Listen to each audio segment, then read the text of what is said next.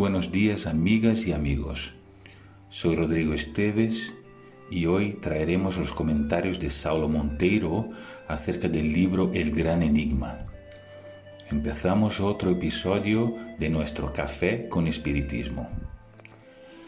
¿Te encuentras bien hoy? Espero sinceramente que sí. Pero aunque no te encuentres bien del todo, no pasa nada. No te exijas demasiado. Respira y sigamos adelante. Sigamos luchando por todo lo que hay de mejor, pero sin tanta exigencia, ¿ok?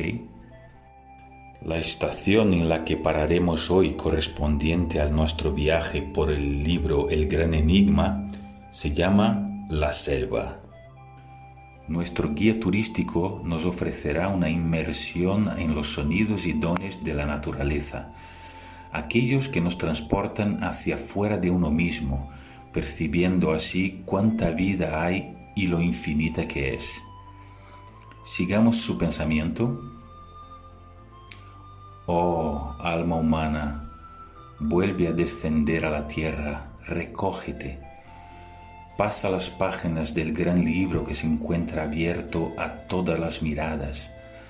Lee en las capas del suelo que pisas la historia de la lenta formación de los mundos, la acción de las inmensas fuerzas preparando el globo para la vida de las sociedades.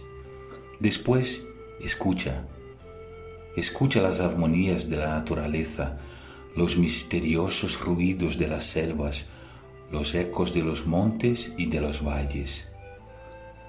A medida que avanzamos, la selva nos envuelve con sus efluvios y su misterio aromas fecundos suben del suelo, las plantas exhalan sutil perfume, poderoso magnetismo se desprende de los árboles gigantescos y nos invaden y embriagan.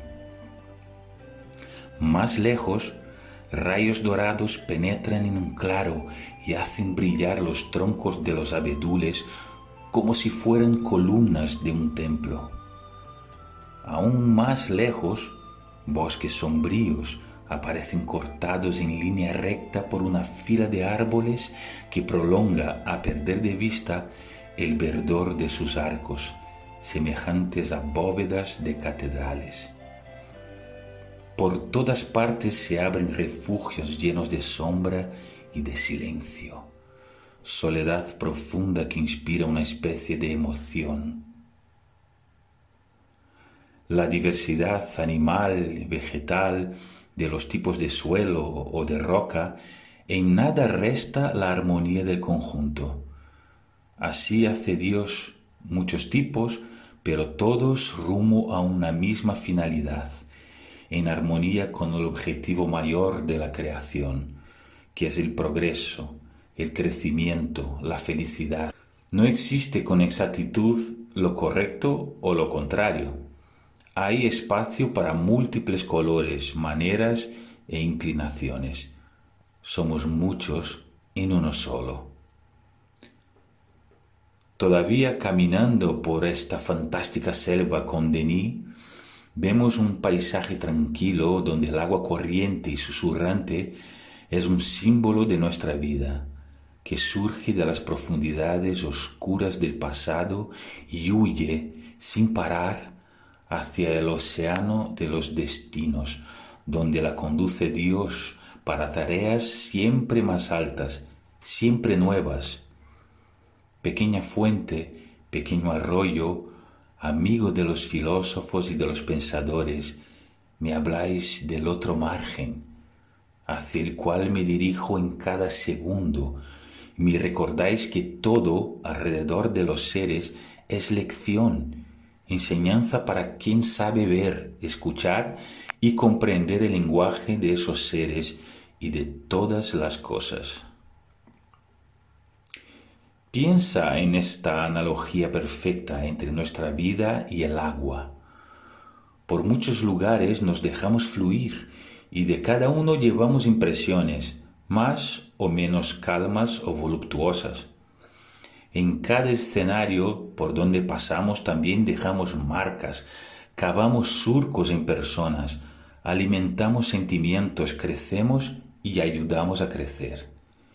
Y siempre vamos en la dirección de un mismo océano, donde la comprensión de Dios, de las leyes y de las cosas nos harán ver con claridad el porqué del camino recorrido. Pero es fundamental saber que a pesar de que el agua de la vida es turbia, esta tiene arreglo y con el tiempo se irá limpiando. Y Denis avanza, haciéndonos ver que esa increíble biodiversidad nos enseña algo a cada uno de nosotros. Tan solo hay que tener ojos para ver. A los tumultuosos, a los agitados, ofrece sus retiros profundos propicios a la reflexión. A los impacientes, ansiosos de gozo, habla de que nada es duradero sino aquello que cuesta trabajo y necesita tiempo para germinar, para salir de la sombra y ascender hacia el cielo. A los violentos y impulsivos confronta la vista de su lenta evolución. Derrama la calma en las almas arrebatadas de pasión. Simpática a las alegrías, compasiva a los dolores humanos ella cura los corazones en llagas, consuela, reposa y comunica a todas las fuerzas oscuras las energías escondidas en su seno. Y qué analogías, ¿eh? Qué lecciones escondidas en todas las cosas. El fruto bajo su modesta cubierta contiene no solo un roble completo en su majestuoso desarrollo, pero sí una entera selva. La minúscula semilla encierra en su elegante cuna toda la flor, con su gracia, sus colores, su perfume. De igual manera, el alma humana posee en su esencia todo el desenvolvimiento de sus facultades, de sus futuras potencialidades. Si no tuviéramos bajo la vista el espectáculo de la metamorfosis vegetal, rehusaríamos a creerlo. Las fases de la evolución de las almas en su curso se nos escapan y no somos capaces de comprender actualmente todo el esplendor de su porvenir. Así que no se engañe, no eres una semilla enterrada en una cueva sin luz, eres árbol y tienes el potencial de crecer, estar frondoso y producir muchos frutos.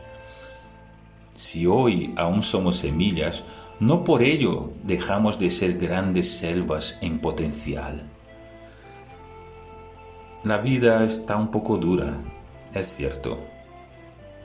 Vivimos un invierno lluvioso con muchas tormentas y pérdidas, pero no nos dejemos engañar por las cosas por las ideas ni por las personas que pasan. Si hacemos nuestra parte de lucha, pensamientos y sentimientos colectivamente, todo esto pasa. Así pues, la naturaleza nos enseña con toda la belleza de la vida el premio del esfuerzo paciente y valoroso y la imagen de nuestros destinos sin fin.